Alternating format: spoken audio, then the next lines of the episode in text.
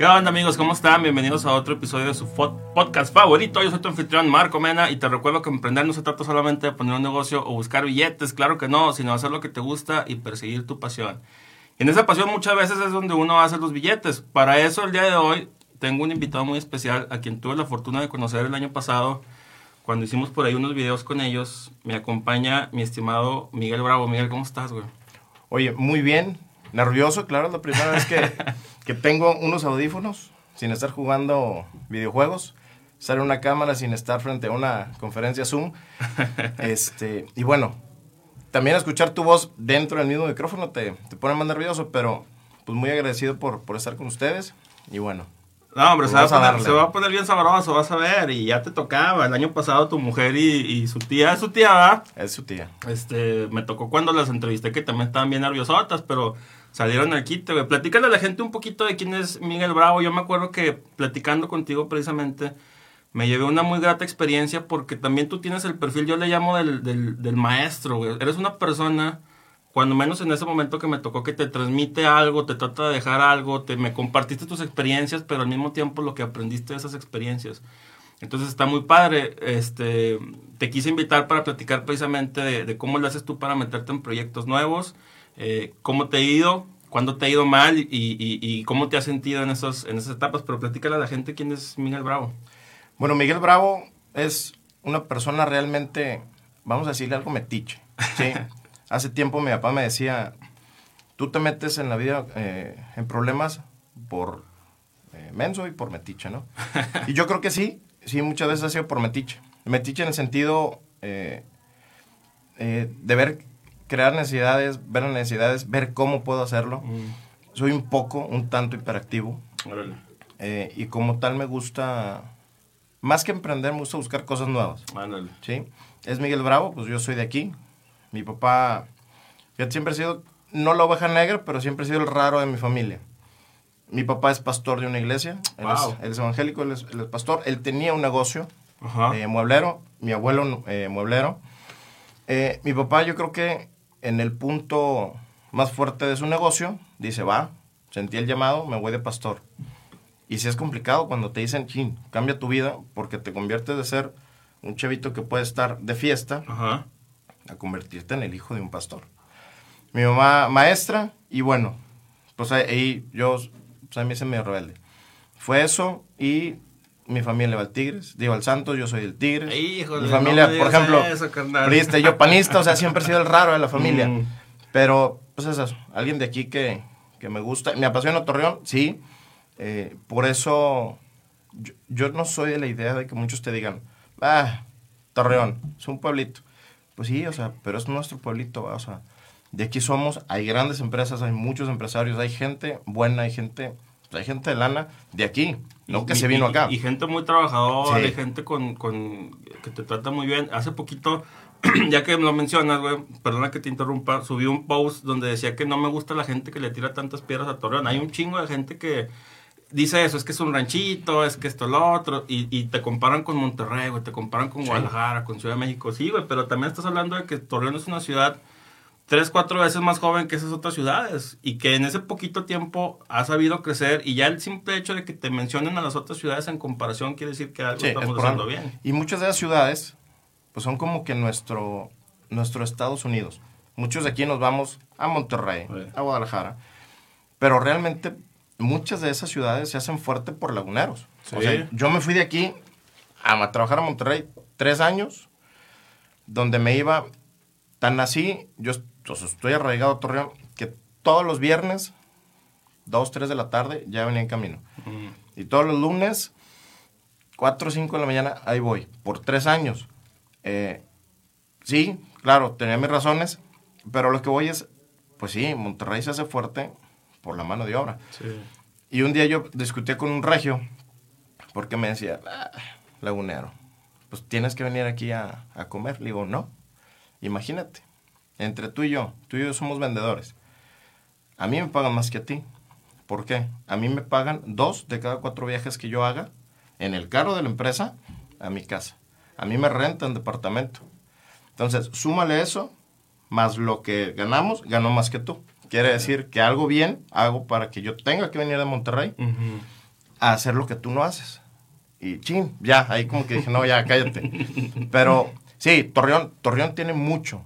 Hay una, hay una universidad que te dice, pues la UAL dice, vencimos al desierto, al desierto cultivamos el, el espíritu. Y sí, realmente Sí. vencimos al desierto. O sea, no somos como... eh, mi esposa tiene familia en Chetumal. Fui recientemente ah, por Metiche.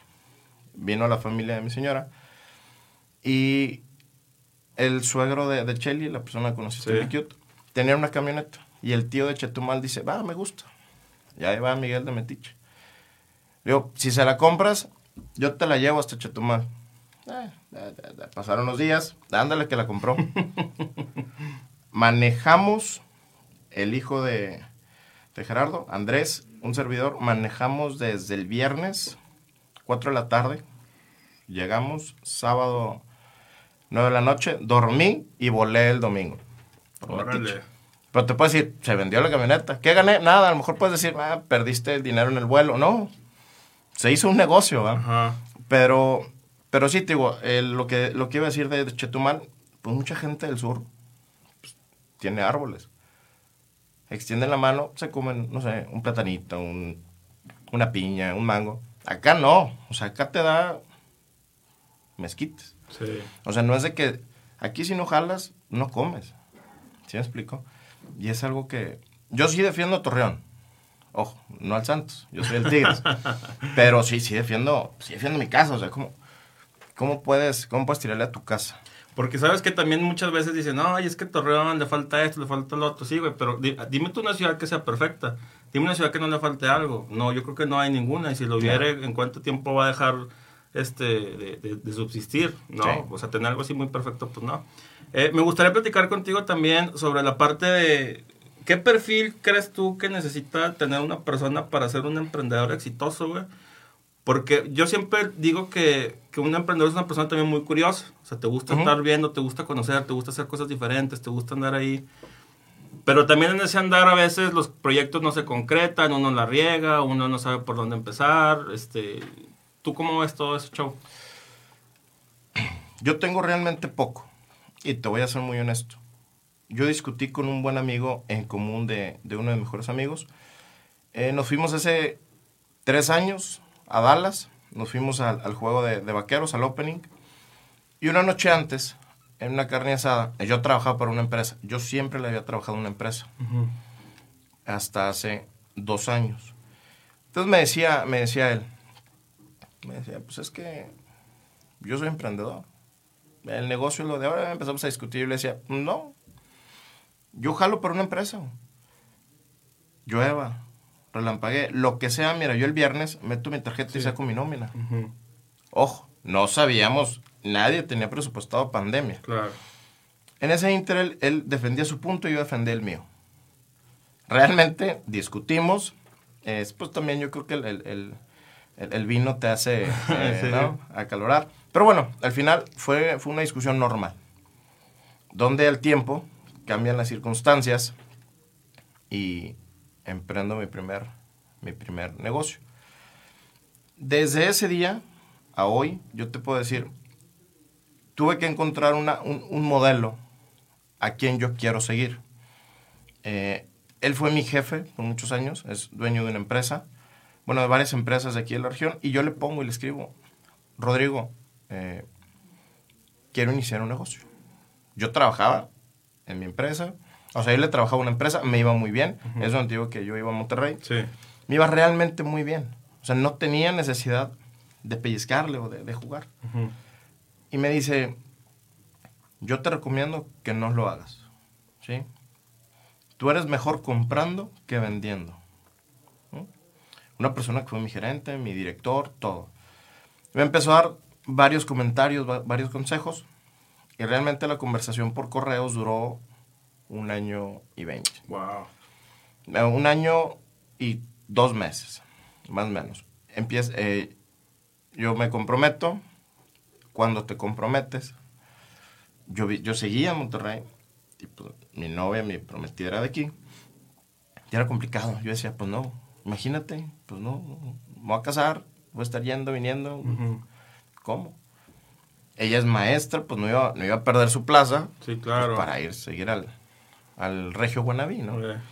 Bueno, se da, se da una oportunidad donde eh, junto un dinero y dije, va, a veces creemos que para iniciar un negocio necesitas un millón de pesos. O sea, realmente un millón de pesos, si, si lo analizamos bien, no lo es, no es nada. O sea, para una empresa es nada y para un proyecto pues, realmente tampoco es nada, ¿eh? porque ese millón, ¿cómo llegaste a tenerlo? A lo mejor cometemos el error de pedir prestado para hacer el negocio.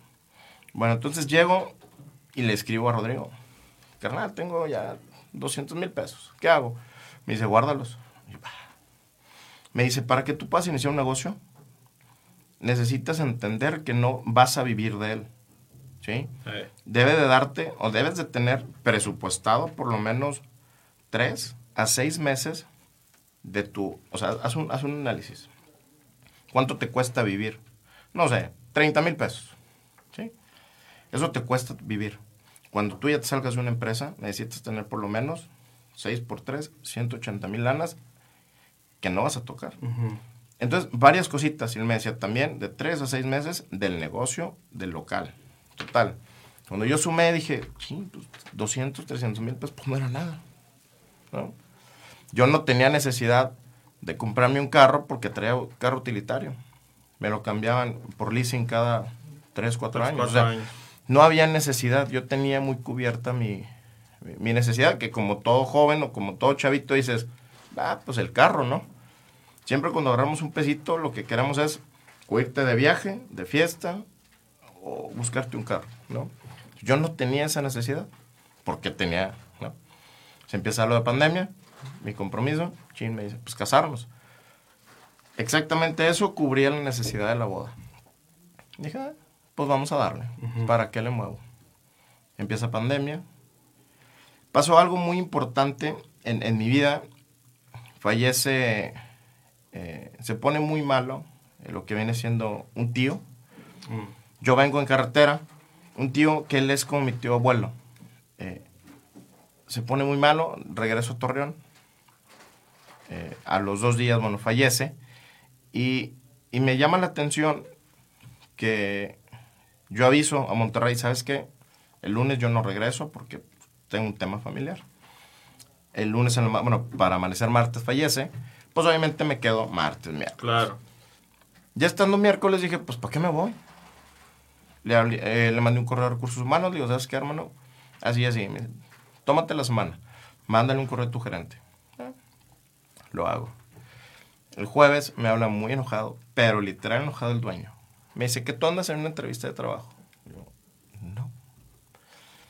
En ese punto dije, pues somos fichitas reemplazables, ¿no? O sea, Sí, cada uno, no me hago la víctima. Todos tomamos una decisión de agarrar un carro, irte a Monterrey, regresar, porque es una necesidad. Nos levantamos para trabajar. Claro. Pero cuando vi que, que mi jefe, por mucho que yo le daba rendimientos, eh, por andar de curioso, yo era vendedor. Era gerente de exportación. Después me dieron eh, la cuestión de hidrocarburos. Atendía yo a Pemex. Eh, hago un paréntesis porque yo era el vendedor. Y yo le decía a- a- al dueño, ¿cómo le hago para vender más? Porque tu producto es caro y no quieres dejar de ganar. No me pagas más. Digo, no, no quiero que me pagues más. Nada más Si simplemente. quieres ser dime, más eficiente, claro. ¿Cómo le hago? Me dice, pues es que la materia prima está cara. ¿no? Investigué, la encontré en China. ¿sí? Encontré en China, conseguimos crédito, realmente bajamos el costo. Las suspensiones, porque fabricábamos trailers, eh, bueno, remolques. Conseguimos una suspensión en Turquía. Nos invita a la planta, fuimos a Turquía y nos la trajimos. Entonces, Wow. realmente dio un costo, le bajamos un 40%. Wow. Y por eso pudimos eh, vender más. Ellos seguían ganando sus 7, 8 mil dólares por equipo y no le pegabas a la utilidad. Total. Pues yo nunca cobré por, por, por comprar. Siempre fue por vender. Entonces llega un momento en que dices, pues no, empieza con un negocio. Me vengo, como estaba en el hidrocarburo, en el transporte de, de- de- de Pemex y Ajá. todo, llego con un amigo, renuncio, renuncio Ojo, cuando no sabíamos que pandemia Sí, estaba era lo que iba a ser ahora. Ujú. ¿no? Yo va a ser en mayo dos años que renuncio. Dices, chin, ¿y ahora qué hago? Ya tengo una deuda. Yo siempre he dicho, pues bienvenido a mi casa, que es tu casa y de Vancomer. O sea, se la debo al banco. Entonces, ¿qué puedo hacer? Pues nada, ya, ya traía yo un menos tanto. Porque sí, acuérdate que yo tenía ese dinero. Me caso. Renuncio y pues tengo que comprarme carro Claro. para poderme. Y dije, bueno, ya yo tengo un proyecto. Así inicia Oilfield Trailers. Empecé a hacer eh, equipos, ¿sí? Para la industria eh, petrolera en Estados Unidos. Remolquitos, necesidades puntuales, que no, me que no implicaran eh, un V-number para poderlo exportar, que fuera una, una submaquila. O sea, tú los, los hacías aquí y los mandabas Aquí para los allá. hacíamos. Bueno, déjame, te hago un paréntesis, güey, porque por azar del destino tengo un poquito de experiencia en esa área. El año pasado trabajamos, eh, hicimos un proyectito en el que vendíamos food trailers, güey. Mm. Entonces los hacíamos aquí, los remolques, y los mandábamos para allá. Bueno, nosotros realmente no los hacíamos nosotros. Nosotros éramos como que los... lo- Hicimos una fuerza de ventas. Ellos nos pasaban el- el- el- las especificaciones de los equipos, nosotros los vendíamos allá más caros y ya nos ganábamos nuestra comisión, güey. Y realmente, si, si recuerdas todos los equipos, la calidad sí es diferente a la, a la calidad aquí. Tú haces un food truck y a lo mejor no hay mucho acero inoxidable. A lo mejor hay acero inoxidable, pues por Sí, donde en- vea. Allá es, era Pimp My Food Truck, o sea, Sí. es, hay mucho acero inoxidable, mucho aluminio. Sí. Si aquí te cuesta comprar un food truck, no sé, 200 mil pesos, ¿no? 10 mil dólares. Allá ese mismo equipo nada más le pones llantitas al morol, una pintura más fresa y se vende hasta en 25, 30 mil Sí, dólares. O sea, sí. Entonces empecé a hacer eso. Porque unas cajitas de recorte para perforación, me dice mi director donde trabajaba, no, eso no es lana. No es lana, no es lana. Y sí, sí es lana. Pues nada más que para ti ganarle mil dólares, pues no es mucho. Pero si yo le gano mil dólares y ya hice un negocito con mis dos, tres amigos, soldadores, pues ya agarramos 200 dólares Sí. cada uno por equipo y pues ya sale la lana, ¿no? Claro. Pero bueno, ¿dónde viene pandemia? Nos tumba, cierra frontera, nadie cruza. Empieza, en ese tiempo mi cuñado me invita a hacerme socio de una barbería de un exfutbolista, Mark Crozas, y digo, va, vamos a entrarle. no, pues pandemia, chin, no. Y ya le habían metido lana, le pierdes. Entonces llega un punto en el que le empiezas a perder, le empiezas a perder y dices, no. Abrimos la boutique, igual. Cero visitas porque pues estamos como si estuviéramos arraigados. Entonces llega un punto en el que dices, va, ¿qué necesidad tengo? Sí lo pensé, dije, "Ay", y como renuncié, mi gerente me decía, vente. Sí lo pensé, dije, va, vámonos. Pues no, o sea, ya estoy aquí, ya estoy aquí. Vamos a darle. Por andar de curioso, tienes que esperar, tienes que esperar, tienes que esperar. Y se da. ¿Sí? Se da. Obviamente, eh, hay un libro que me gustó que decía, roba como un artista. Mm, Y no necesariamente robar como un artista de, pues ya robé. O sea, no, es, decía, roba como un artista en muchos aspectos. ¿Sí? O sea, roba ideas, sí. replica un modelo a una Exacto. persona. Y regreso a mi mentor. Le digo, oye, hermano, ¿sabes qué? Así, así. Me dice, ni hablar. La pechuga. La pechuga, pechuga, pechuga. Se empiezan a dar las cosas. Me llegan dos, tres pedidos de, de, de Oilfield Trailers. Se van. De la barbería, si, si este, cerró. Y como estaba en el, en el negocio del, de- del transporte de hidrocarburo, me habla el hijo de una persona allá de Monterrey. Ellos tienen una empresa blindadora. Es una de las más grandes de Latinoamérica. Y me dice, ¿sabes qué? Mi chavo abrió un negocio. Me dice, dale. Después él fue candidato a alcalde de San Pedro Garza. Órale. Se vienen y por en un patio empezamos a comercializar hidrocarburo. Aquí hay una empresa muy grande que es dueña de, pues, no sé, todo Torreón. No Peñoles, sino llega Simsa. Te empiezas a meter en cuestiones eh, de la CRE, donde pues hay mucha regulación. Ujú. Llegan, nos abren, sí nos permiten, se empieza a dar y es ahí donde conozco a mi ahora socio. Nos asociamos, compramos una pipa, vimos la necesidad. Cuando tú te dedicas al combustible, lo primero que la gente piensa, este cataloga y te dice, va, vato guachicolero. No, o sea, no. El, el mundo del, del hidrocarburo es algo muy padre, porque es la importación, el transporte, la comercialización. Es, es, algo más allá, por eso muchas veces critican o criticábamos a las gasolineras cuando veías y decías, sí, lo, la diferencia. Ah, es más barata. Uh -huh. Sí, pero es más barata ¿por qué? Ahorita está pues un gasolinazo.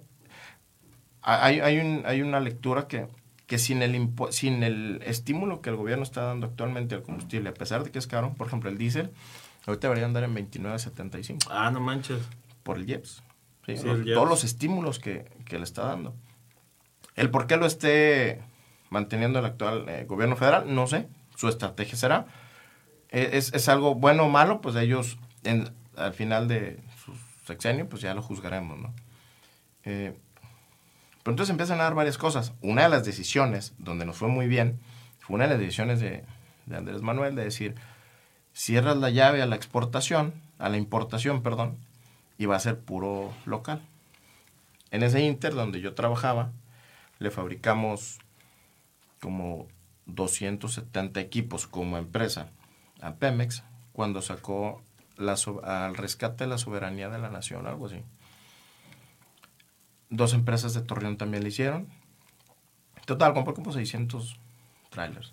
Pues ahí agarré pues, muy buena lanita de comisión. Y muy buenos amigos, conocidos. Se da esto y los empiezo a buscar. Yo vente. Yo te ayudo, yo te ayudo. Y yo me traigo, yo me traigo. Aquí hay una gasolinera a la que le logré vender gasolina. Le vendo diésel a, a le transportaba el diésel a los ganaderos y pues se hizo un buen dinero. Uh -huh. Al día de hoy no es negocio, porque antes comprábamos el diésel, no sé, en la molécula en 8 pesos, con impuestos 4 pesos, 12, ponerlo aquí 13, 14, en ese tiempo lo vendíamos en 16, uh -huh. 17. Cuando en bomba andaba en 19, ¿no? Era negocio. Ahorita no. Ahorita hay una empresa, hay una gasolinera que te lo vende en 22.65 y si lo importas, pues te sale en 21.30. O sea, ya es más caro importarlo. Uh -huh. Ahorita no es negocio. El fin pasado estuve en McAllen y 40 dólares, yo en mi camioneta, o en la camioneta de mi esposa, yo sabía que 40 dólares, pues me llenaba el tanque de, de tres rayitos, me lo llenaba. Ahora 40 dólares no, no, no me lo llenaron. O sea, sí es caro. Y como tal, te digo, conozco a mi ahora socio. Su familia es, se dedica a la comercialización del mineral. Ajá. Y empezamos, ¿sí? Empezamos a varias cosas, varios proyectos. Él actualmente va, está desarrollando joyería. Conozco a un exfutbolista con el cual ahora es mi socio en cuestiones de, del aluminio. Órale. Entonces, por andar de curioso, pero siempre fue de una decisión de venirte a Torreón, iniciar un negocio. Que no se dio, Oilfield Trailers como tal ahorita está en stand-by, ¿sí? Perdimos una buena lana mi, mi, mi, cuñado y yo en esa, en esa barbería. Y pues sí, o sea, te, te, te, cansas, te merma, porque quieras o no, se convirtió en la otra parte. Cuando yo decía que cada viernes yo metía mi tarjeta de nómina y cobraba, ahora ya se convierte en la otra parte. Si ya tienes, aunque sea un colaborador, un sí. empleado, ahora tienes que cumplirle. Y ese viernes o sábado, el día que tú hayas pactado, tiene que estar su dinero. ¿Sí?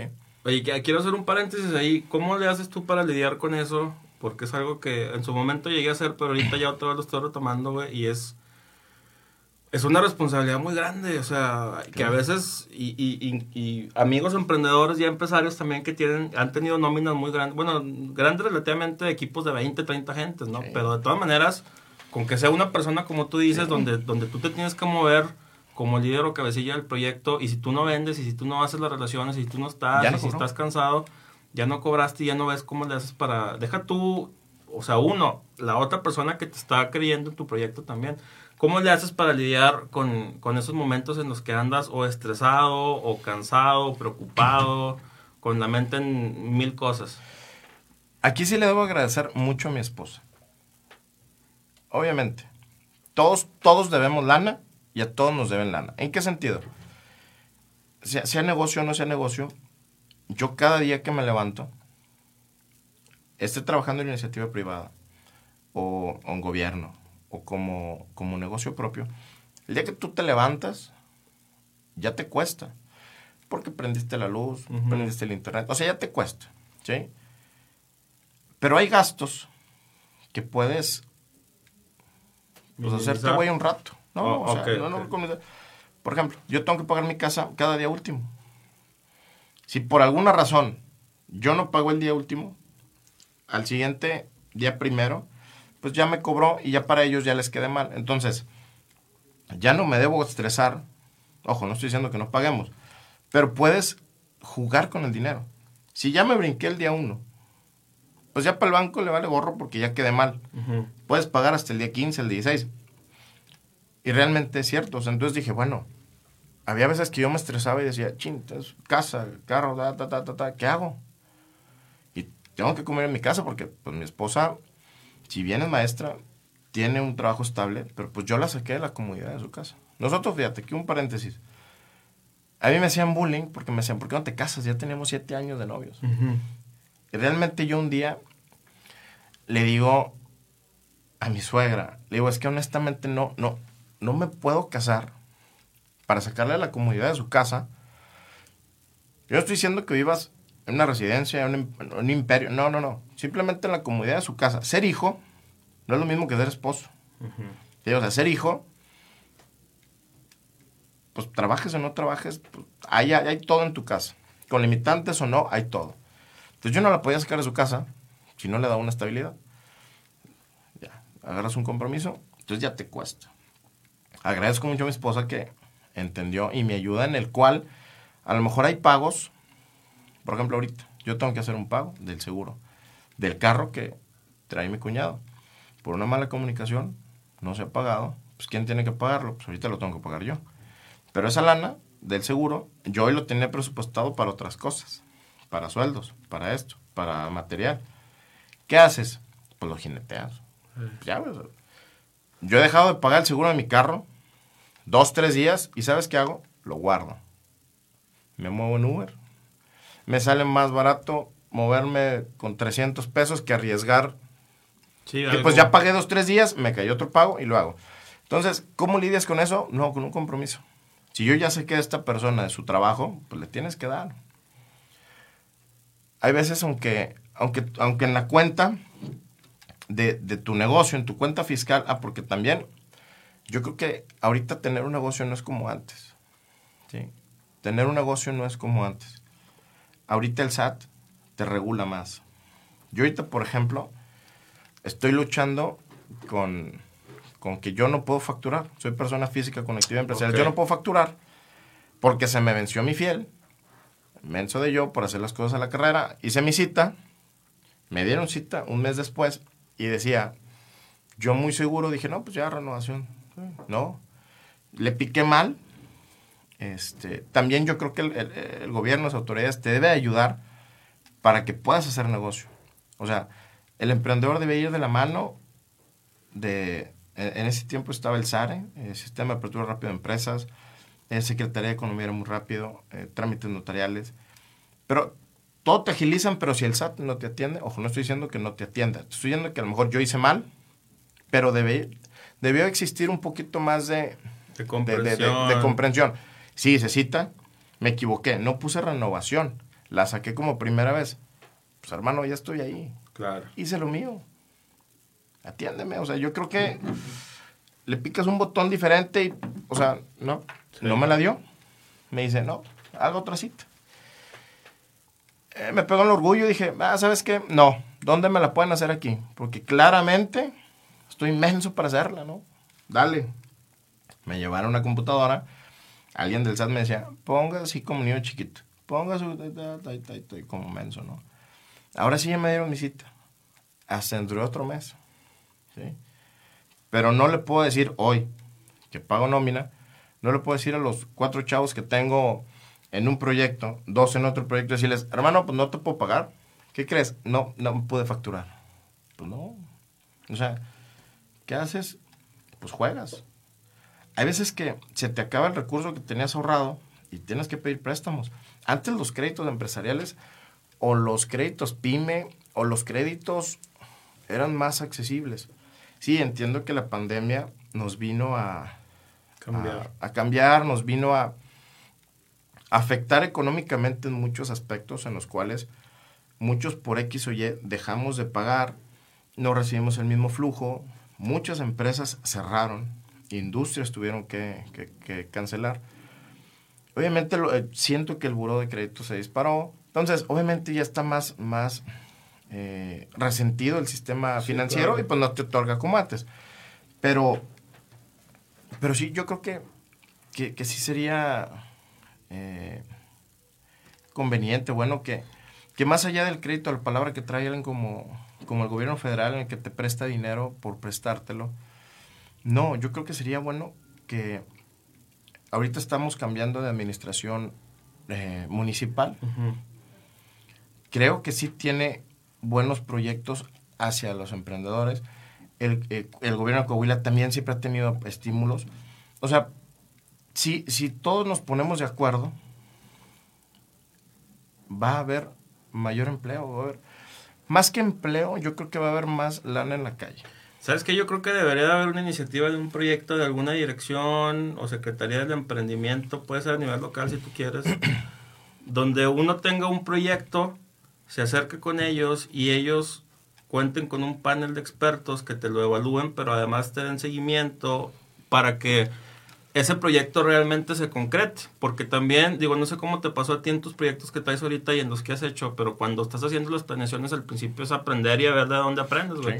Y luego ya te das encontronazos contra la pared porque de la teoría a la práctica muchas veces las cosas no salen como uno las tenía planeadas. Y sí, ahora, sí muchos, muchos negocios te caen de rebote. Hay cosas que puedes aprender de YouTube. Hay cosas que aprendes de TikTok.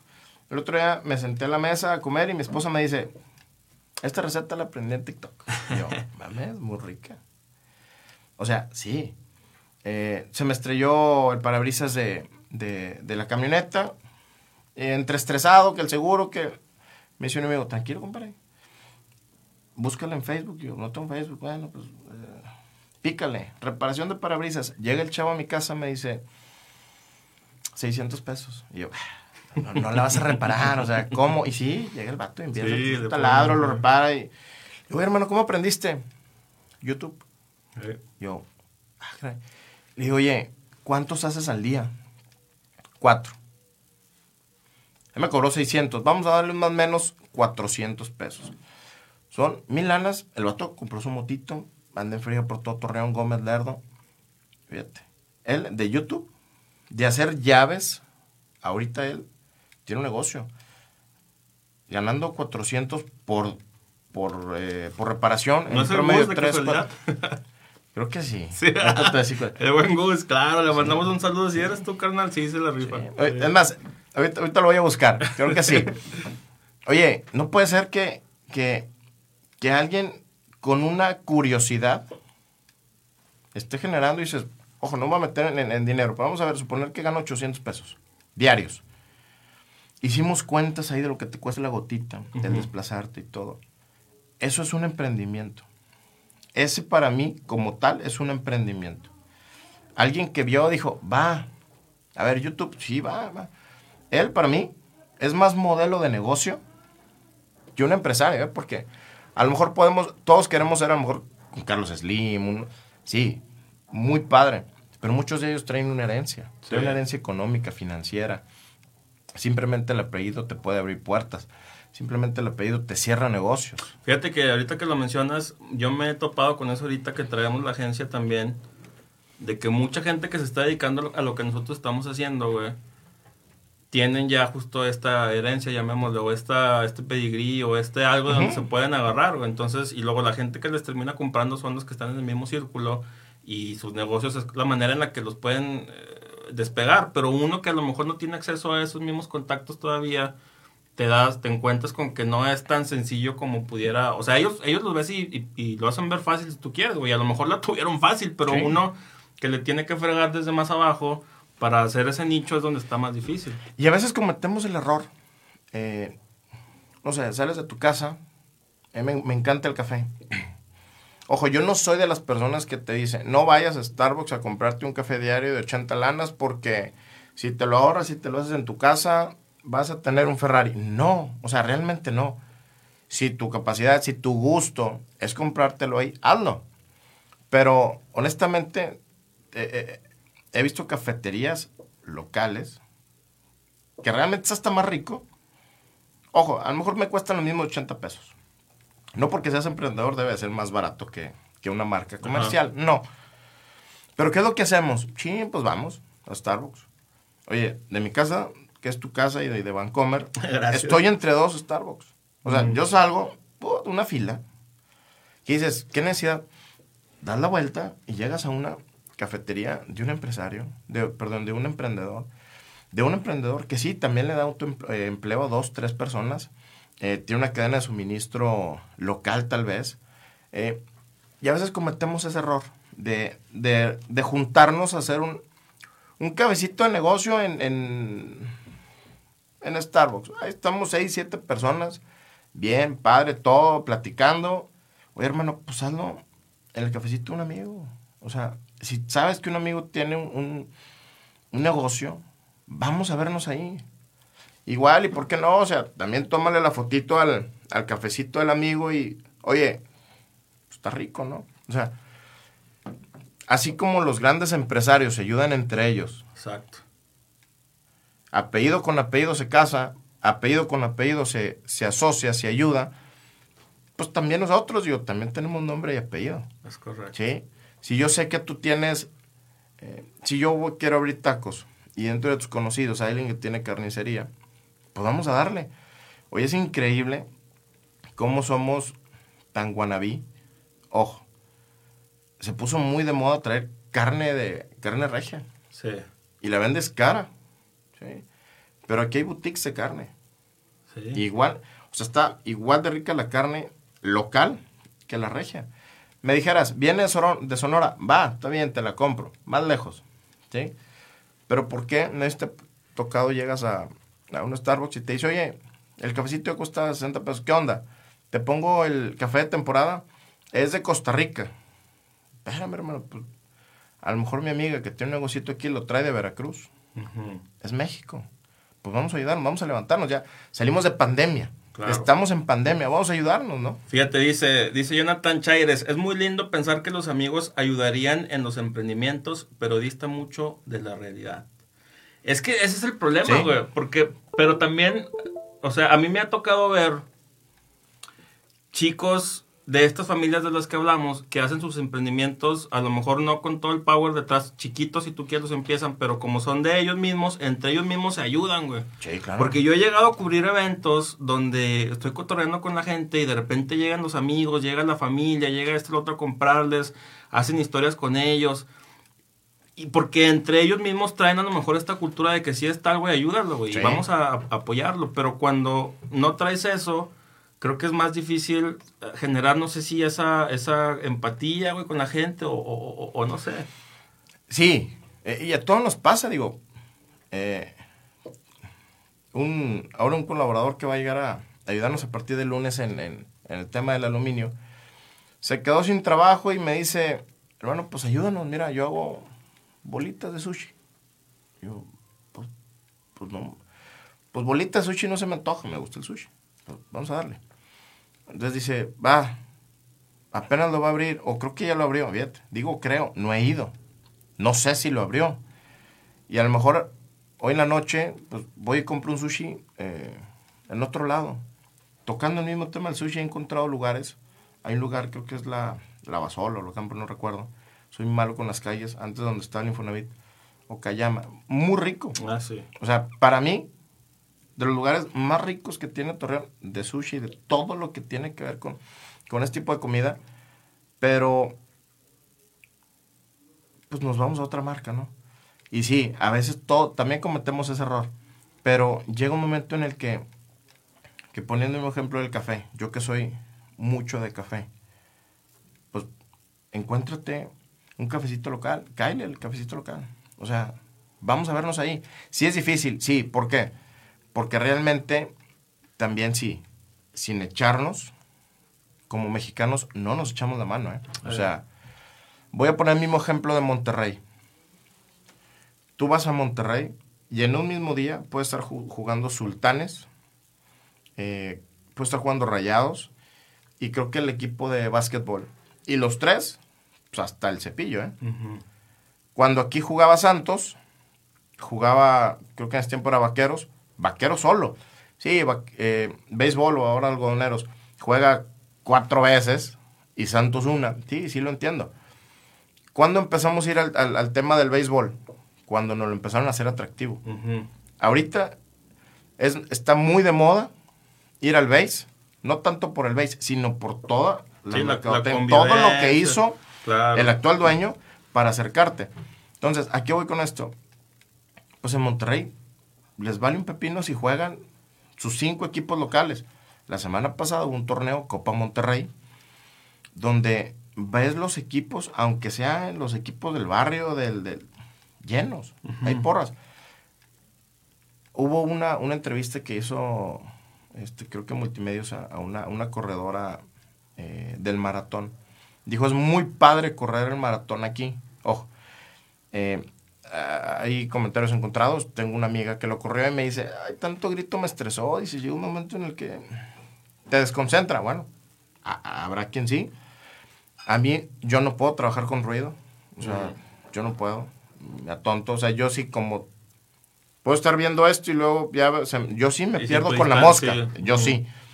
Pero esta, esta persona decía, qué, qué padre es Torreón. Gómez, Lerdo. ¿Cómo, cómo, cómo es eso cálido? Si todo lo hiciéramos como el Maratón Lala, yo creo que habría más, más, eventos aquí. El pádel, ahorita el pádel está en boga también. el está creciendo madres.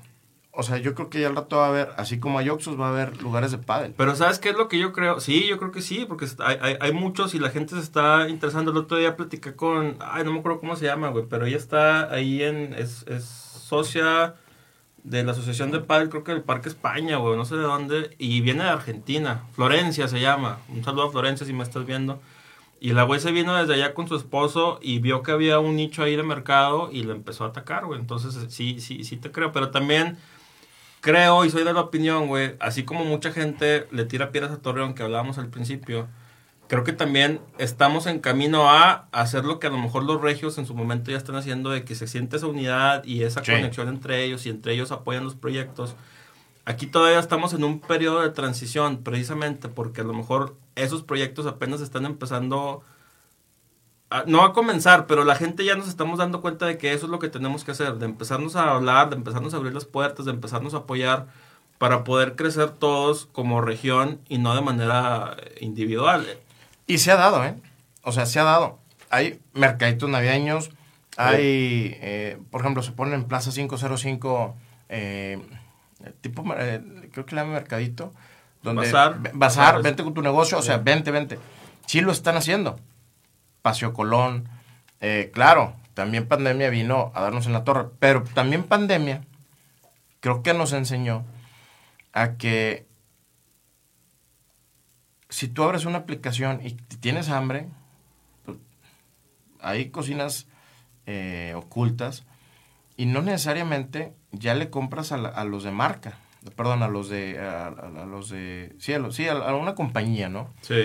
Ya le puedes comprar al que vende costillas en la esquina, le puedes comprar hamburguesas al de la esquina, o sea, ya esa plataforma sí nos dio y, y puede estar apoyando como, como lo que decía, o sea, ya nos apoyamos más localmente. Y mismo Uber Eats te dice, apoya el comercio local. O sea, sí, sí cómprale a estos, pero también apóyalo. Y sí, o sea, sí, de hecho, ya se da. Cuando me ha tocado ir a grabar en restaurantitos así que no son tan conocidos o que apenas están empezando, siempre les pregunto, oye, ya estás en plataformas digitales, en Uber Eats, en Rappi, etcétera, etcétera. No tanto porque la gente te vaya a comprar, este, o no, o no tanto porque esa vaya a ser una parte fundamental de tu modelo de negocio, de que te vaya a dejar ganancias. Al contrario, a veces no, güey. Pero la gente te puede conocer desde ahí.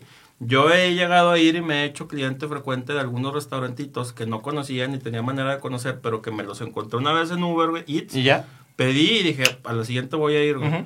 Y llegas y haces hasta sinergia y, y comentas con ellos. Y, y sí, cierto, también el rollo de la pandemia vino a cambiar muchas cosas. O sea, a mí mi primer changarro estaba en auge y se me cayó, güey, porque me quedé sin clientes. Mis clientes, ¿quiénes eran? Eran escuelas.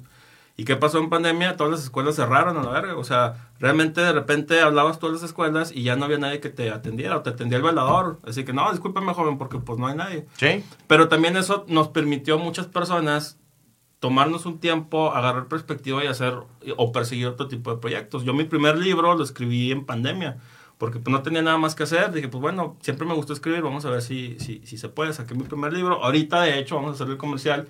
Ya salió mi nuevo libro, ¿Por qué odias? Dos libros de autoayuda, un ensayo sobre la mentalidad del éxito, donde platicamos de por qué a veces te va muy bien y no sabes por qué, y a veces te va muy mal y tampoco sabes por qué. Trae ahí, traté de hacerlo muy digerible y que le sirva a la mayoría de la gente, porque creo que todos podemos aprender de temas que muchas veces estamos peleados con simplemente la noción del tema. O sea, le puse así y mucha gente que le gusta la autoayuda dice, ah, vamos a ver de qué se trata. Y gente que no le gusta la autoayuda dice, ah, chinga, vamos a ver si es cierto que está en, en, lo correcto este güey. Y lo leen y les termina gustando.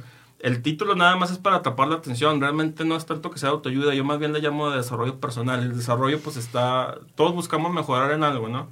Este, y aquí pues lo que hago es tratar de retratar experiencias que he tenido donde me he ido bien y cómo me he ido este, chido y cómo y cuando me he ido mal porque y a lo mejor ahí tú encuentras, este, te identificas.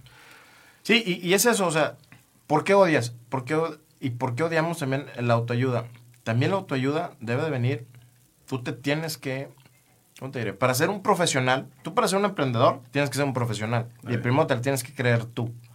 Si no te la crees, pues no lo vas a hacer. Sí. O sea, eh, ¿a qué voy con esto? También te tienes que, todos los profesionales se tienen que seguir eh, estudiando, tienen que seguir aprendiendo. Cuando eres un emprendedor, tienes que hacerlo igual, tienes que ayudarte.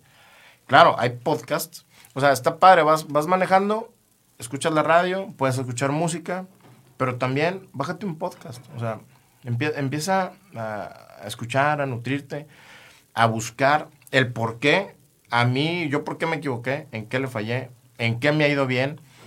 Eh, es eso, o sea, a lo mejor ahí hay algo que me pueda decir, chin, sí, la cagué por esto. Uh -huh.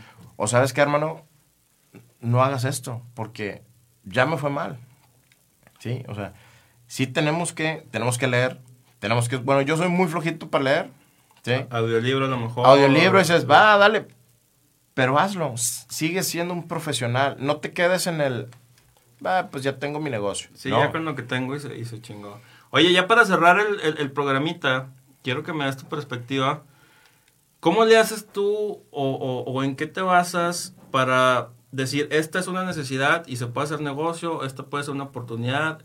O sea, y te, y te platico mi experiencia. Yo con mi primer negocio grande que hicimos, detectamos una necesidad, pero creamos un servicio completamente nuevo que no se había visto, güey. Entonces, cuando lo llegábamos a vender, era bien difícil venderlo, porque la gente tenía que creer en ti sin tener un referente anterior o imaginarse bien cómo lo podías hacer. Ahorita con mi otra empresa que ya estamos haciendo, ya un poquito más grande, que tiene que ver con productos audiovisuales, es bien fácil llegar a vender, güey. Uh -huh. O sea, detectamos la necesidad, llegamos con la gente, le decimos, esto es lo que hago, güey, y pum, de volarte, porque ya, ya hay un referente, ya se imaginan cómo está el pedo. Y entonces le estamos dando el clavo muy chingón. Pero tú, ¿cómo le haces para, para decidir en dónde sí y en dónde no? En dónde sí, en dónde no, donde simplemente puedas innovar. ¿Qué es lo que pasó? Pandemia. Todos traíamos cubrebocas, todos traíamos gel. Sí, llega un momento en el que una, una necesidad no necesariamente o no es específicamente algo que te va a dejar. No porque a ti te funcionó vender cubrebocas hace un año, me va a funcionar ahorita. Uh -huh. No, no estoy diciendo que eso sea lo malo, simplemente el innovar. ¿sí? Si no innovas, puede ser lo mismo. Yo puedo copiar tu, tu negocio sin plagiarlo. O sea, yo puedo copiar lo que tú haces.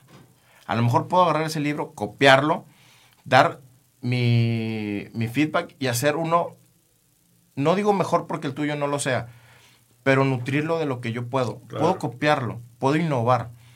Plagiar sería que yo lo agarre y le ponga, ¿por qué odias los libros de autoayuda 2.0 Miguel Bravo? Ya que te lo plagié, no hice nada, simplemente te lo robé. Uh -huh. Pero si innovamos, así sea vendiendo tacos, o sea, sea vendiendo tacos, Si tú innovas, si tu salsa sabe diferente. Yo voy a la barbacoa donde mi mamá y mi papá me llevaron desde mocoso. Yo sigo yendo a esa barbacoa porque si yo voy hoy, sigue sabiendo igual que cuando hace 15, 20 años. Él innovó, sí, ¿en qué innovó? En que a lo mejor ya llego y hay un cafecito, hay un, sí, o sea, literal ya ahorita a lo mejor te sirve el taco de, de, de, de, barbacoa en ojo de lechuga porque innovó, porque ahorita ya todos somos fit, o sea, pero es innovar, ¿sí?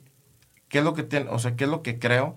Que puedes agarrar cualquier cosa, pero si no le das tu plus, se va a quedar ahí, se va a quedar como una imagen, se va a quedar como un esfuerzo. Y tener que aprender de que no todo se va a dar. O sea, los negocios no siempre se van a dar, es como el futbolista. ¿Cuántos niños no hay ahorita jugando fútbol y quieren llegar a ser el nuevo Messi? Pero no te frustres si no vas a llegar a ser el nuevo Messi. Sí, porque luego a veces la vida te lleva por un camino que no te habías dado cuenta. Tienes que innovar, tienes que darle un poquito más a lo que estás haciendo. Y por qué no, si me gusta tu libro y yo puedo escribir, pues vamos a lo mejor a hacer un libro en el cual innovemos los dos y hacemos algo mejor, hacemos una colaboración, o sea, ayudarnos, ¿sí? No, no echarnos la, no ponernos el pie, no darnos en la torre, va. Sí, carnal. Oye, ya, ya en producción me están diciendo que ya tenemos que cerrar esta emisión. Te agradezco muchísimo por darte la vuelta. Se puso sabrosa la plática. Dame en, en 10 o 15 segunditos, así muy rápido, muy tajante. Para la gente que está con el pie entre que se quiere salir de su trabajo para emprender y no, y a ti que te dieron en su momento el consejo de que no lo hicieras, quizá ¿qué le decimos? No lo hagas hasta que estés listo. O sea, no lo hagas cuando quieras comer de tu negocio. Hazlo cuando el negocio le va a dar de comer a varios y te puede ayudar a ti para crecer. Excelente. ¿Entienden? Oye, si quieres dar tus redes sociales para que te sigan también. No tengo, yo realmente soy antíporo. o sea, el mío es Miguelito-Bravo en, en Insta. Eh, realmente no tengo, el Twitter lo uso para metichar y ver si hay accidentes en Torreón. pero no, no soy mucho de ese tema, pero, pero sí mejor sigan el negocio de mis señores.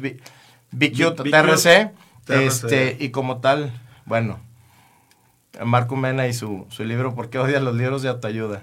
Ahí estamos. Muchísimas gracias, carnal. Recuerden comentar, compartir, darle like aquí en la página de Marco Mena Oficial y Sol Radio. Los esperamos el próximo viernes completamente en vivo. Nos vemos. Vientos. Cuídate,